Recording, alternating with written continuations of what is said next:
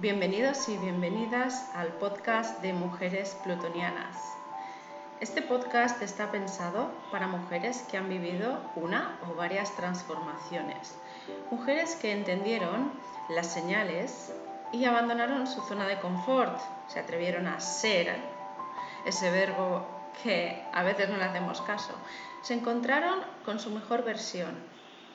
Hoy en el capítulo 2 vengo con una entrevista a tres bandas y la verdad que estoy contenta con el resultado de edición. Vamos progresando y eso que me lo ponía un poco más difícil, ¿no? Porque entrevistar a, dos personas eh, en remoto pues no, no es fácil. Pero han puesto de su parte y ha sido una entrevista tan buena que nos hemos quedado con ganas de una segunda parte. Y os voy a hablar de, estas dos personas que entrevistó es una pareja en la vida real y profesional. Ella es Mari Carmen Latorre y él es Raúl. Ambos son diseñadores gráficos, sin embargo yo a Mari Carmen Latorre la conocí en, en un Berradi, en un encuentro de autoras, y a ella la tenía conocida como escritora, pero también es diseñadora gráfica. Eh, los dos trabajan diferentes disciplinas en el mundo del diseño, eh, Mari Carmen mm, deja un acento de, su pasión por la literatura, pero bueno, que nos lo cuenten ellos. Ellos han creado Two Telltales, que en inglés significa dos cuentacuentos, y nos lo van a contar. Hoy vengo a hablaros de Mari Carmen, compañera de letras, y Raúl, su marido y colega de negocios. Mari Carmen es Géminis, ascendente Géminis, y tiene Venus en el ascendente. Si fuera Venus en Libra, Mari Carmen tendría un vestidor que ni la Carmen lo mana. Pero como es Géminis, pues Mari Carmen ama e invierte en formación y en educación. Y claro, con ese ascendente eh, tan fuerte, pues es que no solo se costea los cursos, sino que los imparte. Y claro, para mí es un placer también como ascendente Géminis poder hablar con una persona que tiene la capacidad de montar un curso y, validarlo y venderlo, no solamente montarlo. Esto es como eh, plantar un árbol, eh, tener un hijo, bueno, sí, pero que funcione. ¿Cómo funciona? Hola, Mari Carmen, y Raúl, ¿cómo funciona? Hola, Rosana. Hola. ¿Cómo funciona? sí, ¿cómo, funciona la idea de impartir un curso y, que, y, validarlo y que la gente lo compre? Porque no es fácil, ¿no? O no, no, sé si igual la pregunta que te estoy haciendo la estoy haciendo bastante eh, ambigua, puede ser, ¿no? No, yo creo que es entendible. Vale. Vale principalmente la, idea de, hacer curso eh, nos vino principalmente también por un cambio de mentalidad en nuestra vida, en, el que empezamos a, necesitar expresar eh, ciertas cosas que en, nuestro ámbito del día a día o en nuestro trabajo del día a día pues no podíamos hacer, ¿no? Entonces, al, empezar a expresarnos eh, de esa manera que necesitábamos hacer, nos dimos cuenta de que em, además de nosotros crear cosas, además de escribir, además de ilustrar y de dibujar, pues también nos apetecía compartir un poco eh, cómo era nuestro proceso, nuestro proceso de aprendizaje propio y con ese proceso de aprendizaje también ayudar a los demás. Y entonces de ahí nacieron más bien los cursos, ¿no? de esa necesidad de, de enseñar también lo que nosotros estábamos aprendiendo, lo que nosotros aprendíamos. Entendido. Eh, a mí... Sí, Raúl, sí. Ah, perdona, perdona. No, es eh, totalmente lo que dice ella. También hay que entender que nuestros cursos, eh, a ver, realmente están funcionando ahora mismo. tenemos otros planes también para el futuro. Pero es verdad que ahora mismo están funcionando en una plataforma muy concreta que funciona con un modelo de suscripción. Entonces, eso significa que, claro, la manera de vender, entre comillas, un poco en relación con tu pregunta concreta, ¿eh?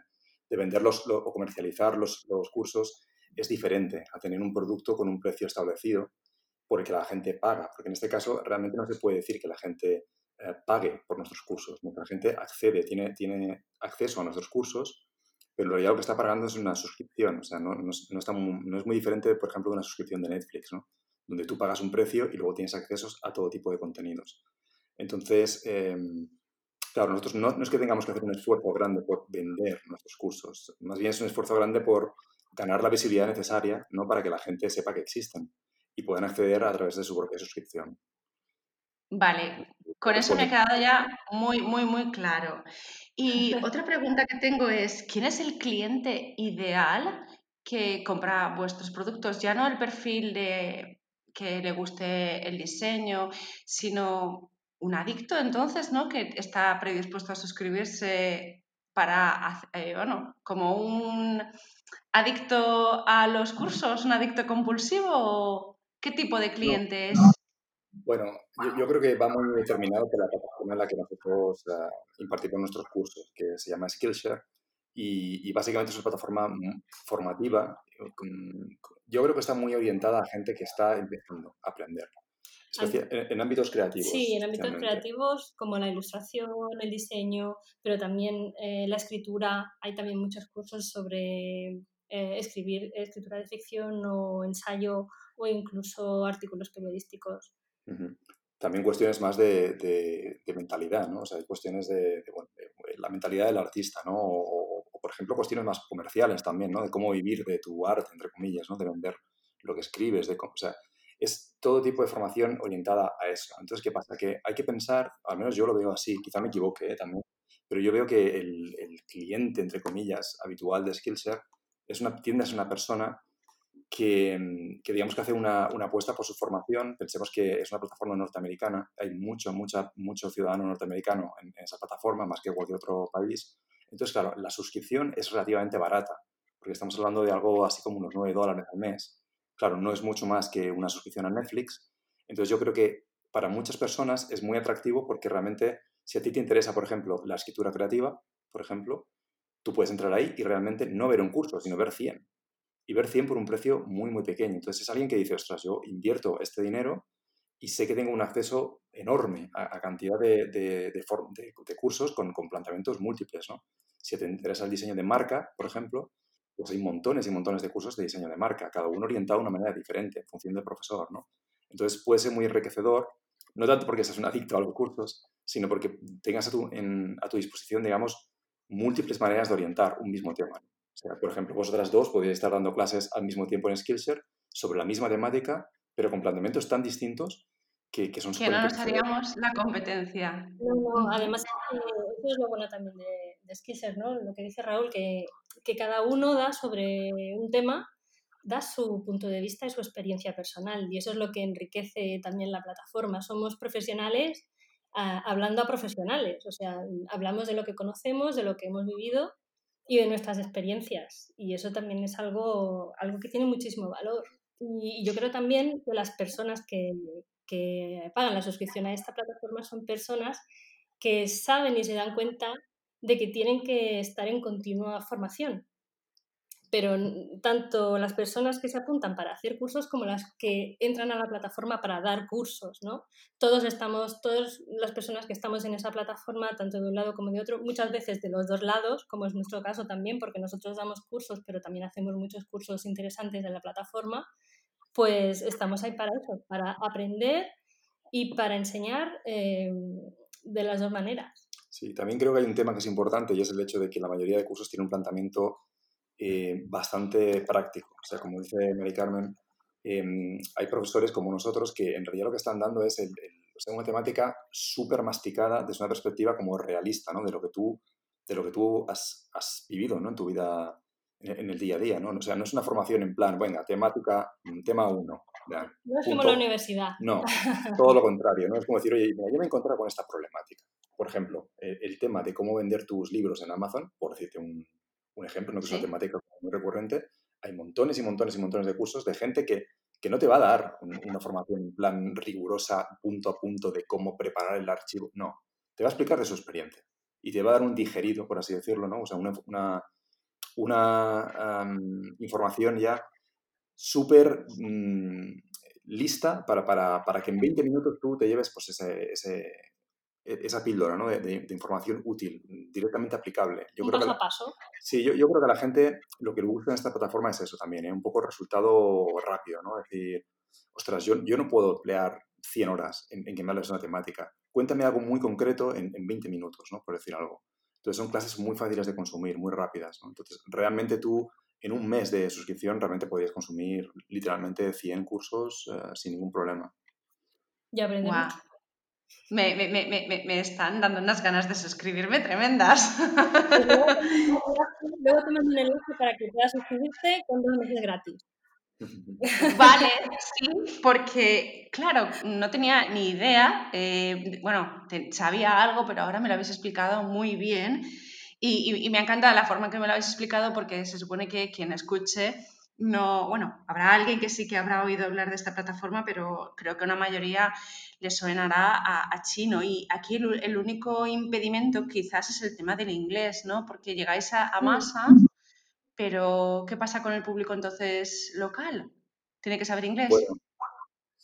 A ver, realmente ellos no te prohíben en ningún, en ningún momento que, que, des tus clases en el idioma que tú quieras. Lo que pasa es que, claro, la masa de usuarios, como tú dices, que hay en esta plataforma es fundamentalmente angloparlante, ¿no? Entonces, eso no significa que no vayan a querer hacer una clase, pero bueno, ya, ya sabes, ¿no? Hay gente que realmente le, le cuesta seguir una clase.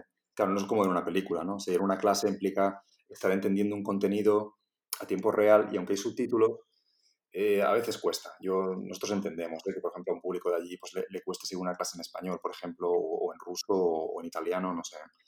Entonces, es verdad que eso puede ser una limitación de Skillshare en este momento.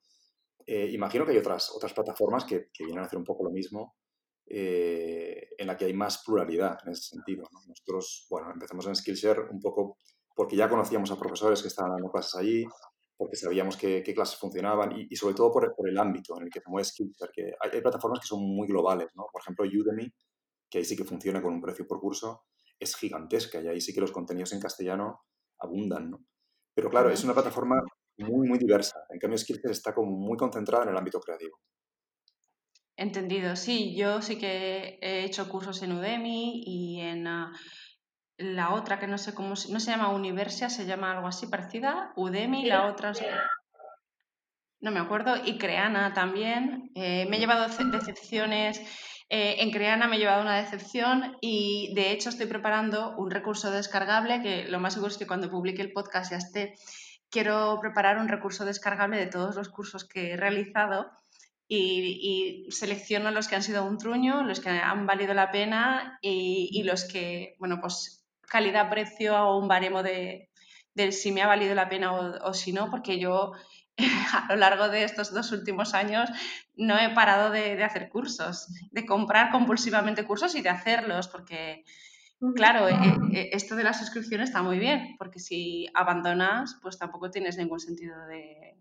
Exacto, o sea, lo bueno y, es lo malo al mismo tiempo, ¿no? Porque lo malo, digamos, sería que la gente puede entrar y a los 10 segundos juzgar tu curso y decir, mira, este curso no me interesa, fuera. Y se acabó, porque a ti como profesor te pagan en función de los minutos visualizados. Entonces, claro, como a una persona no le duele abandonar tu curso porque tiene 400.000 eh, esperándole, eh, bueno, digamos que las decepciones no serán, porque la gente, pues bueno, si una cosa no le interesa, oye, cierra y punto. Y, ahí no hay decepción que valga. O sea, bueno, es, es decepcionante en el sentido que esperabas algo, pero hay que decir, no te ha costado dinero. ¿Sabes? Te pasas a otro y punto. Pero por otra parte, claro, el hecho de que tú no hayas pagado específicamente por este contenido en concreto hace que justamente no le des la oportunidad a la mínima de cambio, ¿no? O sea, de que a los 20 segundos hayas decidido que ese curso no vale la pena, cuando quizás sí que vale la pena, ¿no? Pero ah, quizás no has llegado a ese usuario en el tiempo que, mm, ¿sabes? O sea, la gente también es impaciente a veces, ¿no? Hay gente que es, que es, mucho más paciente y a lo mejor te da, pues no sé, 10 eh, minutos de margen, ¿no? Para decir, oye, a ver si esto de alguna forma va hacia donde yo quiero. Y hay gente que no, que a los 10 segundos, o sea, esto lo sabemos porque, claro, hay analíticas también, tú, tú puedes saber, ¿no? Cuánto, cuánto dinero, ay, perdón, cuánto tiempo invierte cada persona en cada curso, en qué momento lo abandonan. Entonces te das cuenta de que sí, que hay gente que a los 10 segundos ha juzgado el curso y, y fuera, ¿no? Y quizá no vuelva nunca más. Entonces, por eso es necesaria esa masa de usuarios ahí en la plataforma, porque sabes que, bueno, que un usuario, pues, no le encajará tu curso, pero bueno, quizás haya 100 a los que sí. ¿Vosotros lo impartís en español o en inglés? En inglés. Sí, hasta ahora, Sí, sí, sí, Hasta ahora hemos publicado cuatro clases, estamos a punto de publicar la, la quinta, son cinco en un año más o menos, no está mal. Y, y las, y todas en inglés hasta ahora, un poco por, por eso, ¿eh? por intentar no, no cerrar demasiado el, bueno, que, que, haya más gente, digamos, que, que, esté dispuesta a hacer el curso, básicamente, por no cerrar oportunidades. ¿no? Es verdad que, bueno, que tiene un, punto de complejidad también, claro. Sí, y claro. bueno, yo eh, estoy pensando en hacer un curso en español sobre librojuegos, también que me lo pidieron, sobre librojuegos de erótica y romántica. Estoy pensando en hacer un curso en español, pero de momento está ahí porque tenemos otros dos que tienen que salir antes, o sea que de momento en inglés. Claro, también esto es un tema interesante, Rosana, porque en realidad, si tú tuvieras, por ejemplo, eh, una audiencia propia, fiel, ¿sabes? Pongamos unos cuantos cientos de personas, unos cuantos miles de personas que, de alguna forma te siguen, en el fondo a ti no te importa lo que ocurra en Skillshare, lo que te importa es tu audiencia. Porque si tú, por ejemplo, te haces tu curso en español en esa plataforma y tú te llevas a tu audiencia personal, a esas personas que tú conoces que hablan en español, te la llevas hacia allí, pues no hay ningún problema, porque tu audiencia está disfrutando de tu curso en el idioma que ellos quieren, que al, final es lo que a ti te importa. ¿Me entiendes? Claro. No hace falta que haya más gente en la plataforma que, que, vea tu curso. Pero claro, para eso tienes que tener las herramientas y, el potencial de poder llevar a toda esa gente contigo, ¿no? Pero sí, para eso te tienes que conocer. Sí, sí, sí, mínimamente, ¿eh? mínimamente. Claro. Y ahora tengo una pregunta. Dime, Raúl. No, no, te iba a decir que, lo que ocurre es que mucha gente realmente no dispone de estas audiencias, como es nuestro caso. Nosotros empezamos desde el cero absoluto. Entonces, claro, ir escalando en ese sentido es costoso. O sea, bueno, todo lleva su tiempo, ¿no? Entonces, claro, cuando partes del cero, cero, cero, no, puedes esperar tener, yo qué sé, mil alumnos en, a la de cambio, ¿no? Pero entonces, ¿qué pasa? Que, la mayoría de gente entra en Skillshare con la esperanza de que la propia plataforma acabe llevando usuarios a sus propios cursos sin hacer más esfuerzo. Y eso en realidad es una promesa que hace Skillshare, pero en nuestra experiencia no se da. Es decir, tú tienes que hacer, desde luego, tu, propio trabajo de, de, bueno, de, marketing, entre comillas, ¿no? de, hacer entender o de hacer conocer tus cursos en, ahí fuera ¿no? y, que la gente vaya hacia allá.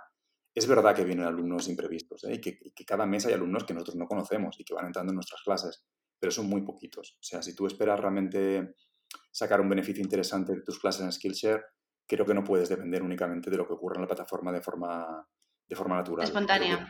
Espontánea, claro.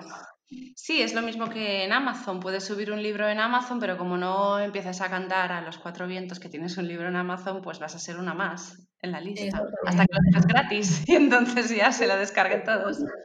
Sí, sí, e, e, es increíble. ¿eh? Yo también, el, único libro que tengo en Amazon autopublicado, eh, la verdad es que las ventas eran muy bajas. Lo puse gratis y tuve en un día más de 70 descargas. Alucinante. Ah, sí, sí, yo, he llegado, porque lo he tenido varios días y varias veces, y he llegado a tener 300 descargas también, que da un poco de pena, pero bueno, pues por lo menos al final lo que quieres es que te lean.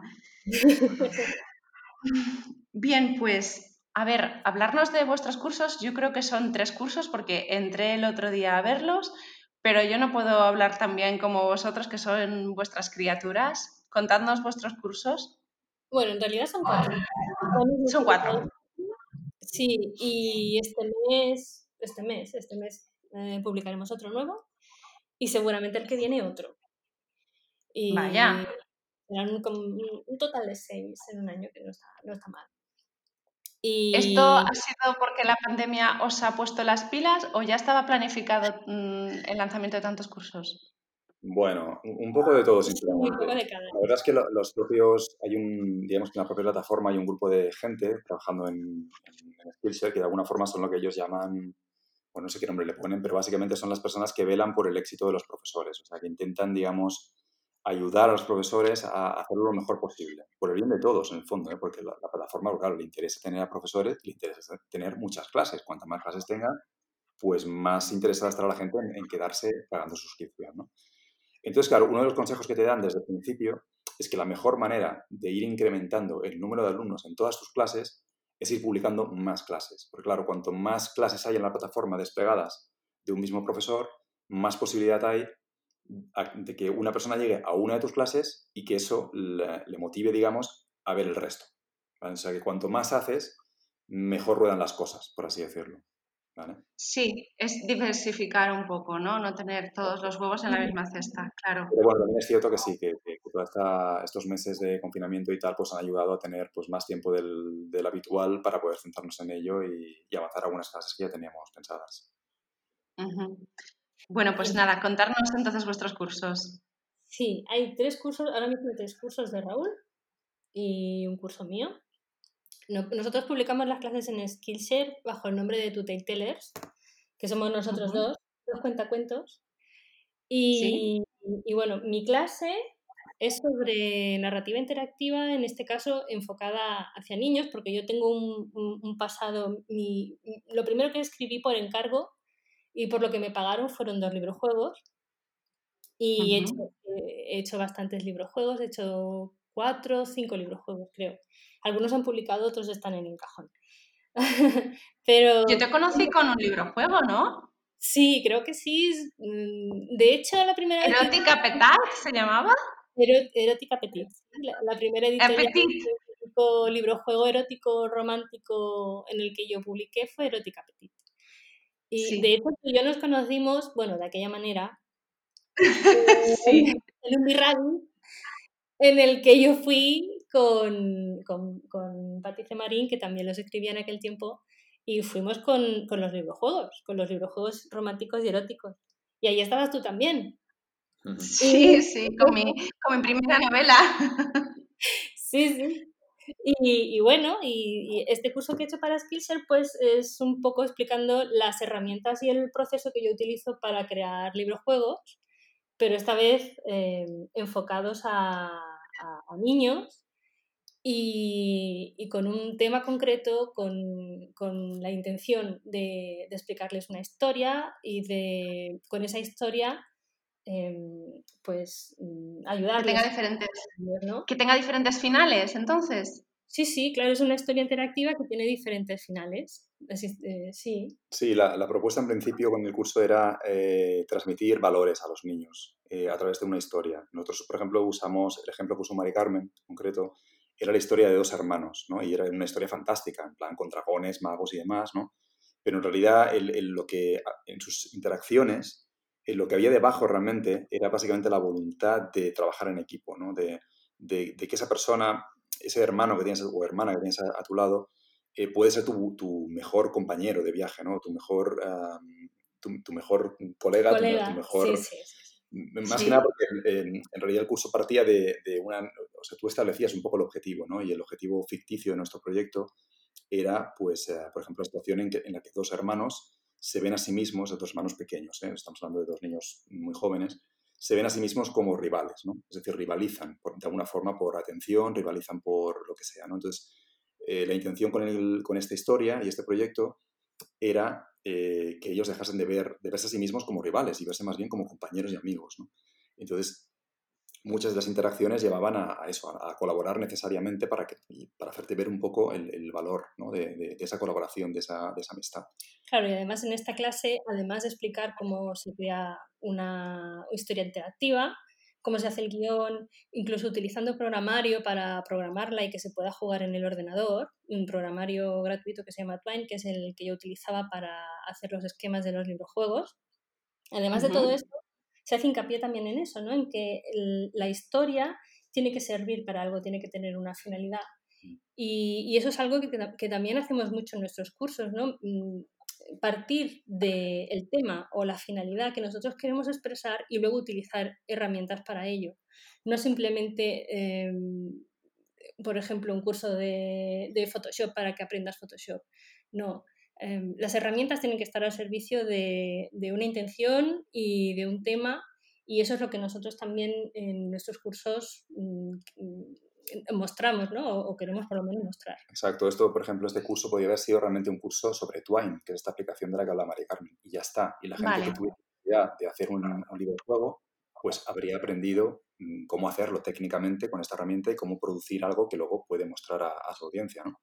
Pero no era exactamente la intención. La intención era más bien pedagógica. O sea, ese es, uno de los, de los puntos que de alguna forma nos identifica. Se diferencia de, de, cualquier otro curso ubicado en Udemy o en Creana.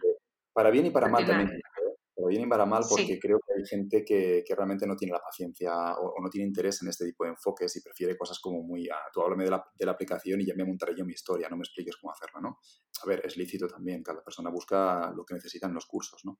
Este curso en particular, yo creo que es un curso al que le costó mucho arrancar, en el sentido de que costó mucho en, empezar con los primeros alumnos y sin embargo es uno de los que más ha ido acelerando. O sea, que se nota que a medida que se descubre el curso, va interesando. Hay algo en este curso que, que, interesa, ¿no? Entonces, estamos, yo, yo por lo menos estoy muy contento con, con, cómo ha ido todo con este curso en particular. Qué guay. Estoy pensando si me da por reciclarme como escritora, igual es un, es un buen curso para empezar, o por lo menos descubrir si, si ese nicho me podría sentar bien, porque yo sí que sé que cuando escribo tendré que hacer algo diferente. Oye, La verdad es que el, el la narrativa interactiva no solo sirve para la ficción. O sea, el, sistema de Twine eh, y de la narrativa interactiva que se explica en ese curso lo puedes utilizar para muchas otras cosas. Eh, hay gente que lo utiliza para hacer eh, videojuegos, gente que lo utiliza con finalidades educativas en colegios, para hacer para hacer exámenes. O sea, mm, ahí te planto yo una base y una, una muy interesante pero la verdad es que es muy versátil. Una vez ya entras en, en, el conocimiento y, y, ves todo lo que se puede hacer con la herramienta, la verdad es que imaginación a poder. Sí, es también el, hecho de que hoy justamente lo hablaba con, con los colegas de Cubus Games y que son bueno, unos chicos que, que son ya muy pioneros haciendo libros juegos eh, para móviles. Y, y, y, cómo de alguna forma eh, este formato, esta forma de contar historias, ostras, como que ahora, claro, gente sobre todo joven que no la conocía, que no había leído, pues no sé, libros de Elige tu propia aventura y tal, lo ven como una novedad bestial, cuando, es algo que no sé que tiene 20 años. Es, una cosa muy Todo vuelve. Sí, sí. Y ahora ves, por ejemplo, pues yo que sé, los capítulos estos de Netflix de, de Black Mirror, ¿no? El Bandersnatch y tal, que, que en realidad es eso exactamente, y la gente flipa, ¿no? Y dice, bueno, pero es que esto, esto no es nada nuevo, señores. Lo que pasa es que, bueno, no sé, es lo que tú dices, ¿no? Una cosa pues pasa a estar en desuso, luego se recupera alguien, le da cuatro vueltas y vuelve a estar, no sé. O sea, que parece que sí, la narrativa interactiva y tal, pues está, está como haciéndose más visible. ¿Y, los otros cursos de Raúl? Ah, perdón. Venga. Habla de tus cursos. Muy, rápidamente. Sí, que pues, llevamos eh, ya 25 minutos. No quiero tampoco mm, extenderlo.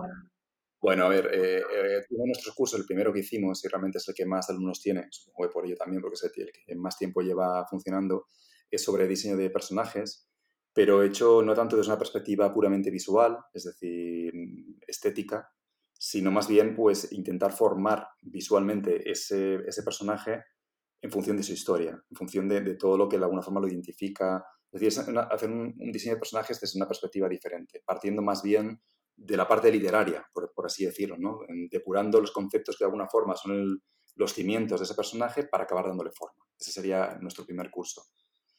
Luego tenemos otro ejercicio muy rápido. Tenemos un par de ejercicios rápidos de diseño en forma de dos, eh, dos proyectos completamente diferentes, dos clases. Una es para diseño de, los lomos de los libros, porque, bueno, es una, una, especie de filia que he tenido yo siempre con el tema de los lomos de los libros, ¿no?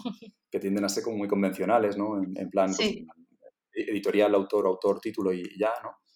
Y, bueno, ¿cómo, ¿cómo, aprovechar ese formato, como ese, ese, trocito de libro que muchas veces en, bibliotecas o en, librerías es lo único que ves cuando están todas dispuestas uh, mostrando el lomo, ¿no?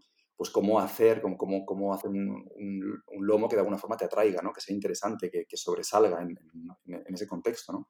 Porque claro, cuando todos son portadas de libros, pues bueno, las portadas sí que tienen un, poder muy, muy bestia, ¿no? Atracción pero los lomos tienden a ser muy convencionales. Cuando tienes 300, 400 lomos delante de ti en pues eh, cuesta discriminar, ¿no? Entonces, esa clase va un poco en, ese, en esa línea. Y la última, que en realidad la tercera, era para el diseño de wallpapers uh, dinámicos para macOS, que es, bueno, es una temática muy, muy, muy concreta, que es como hacer wallpapers clásicos de estos de tu escritorio y ordenador, pero que son móviles. Con lo cual también te da para contar una historia a través de ellos, una historia que puede ir mutando a lo largo del día. Entonces tú construyes esa historia, le das forma y, bueno, vas viendo cómo tu ordenador va mutando, ¿no? O sea, la pantalla de tu ordenador y te va explicando algo en función de, bueno, de, lo, que tú, de lo que tú necesites explicar. Como ves, todos los cursos, eh, en todos los cursos lo que hacemos es contar historias, tanto con imágenes como con, con palabras. Exacto. Por eso os llamáis to tell tellers.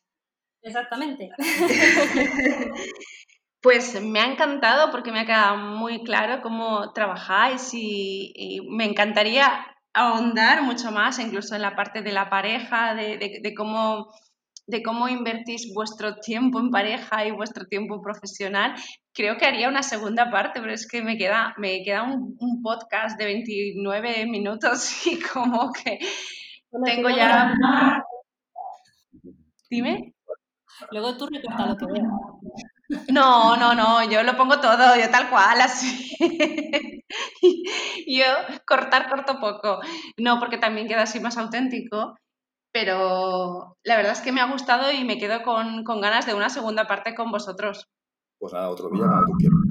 Sí, porque aparte todo está cambiando y creo que, bueno, tengo la sensación de que vosotros también vais a notar ese auge de, debido a este cambio de paradigma o de lo que sea.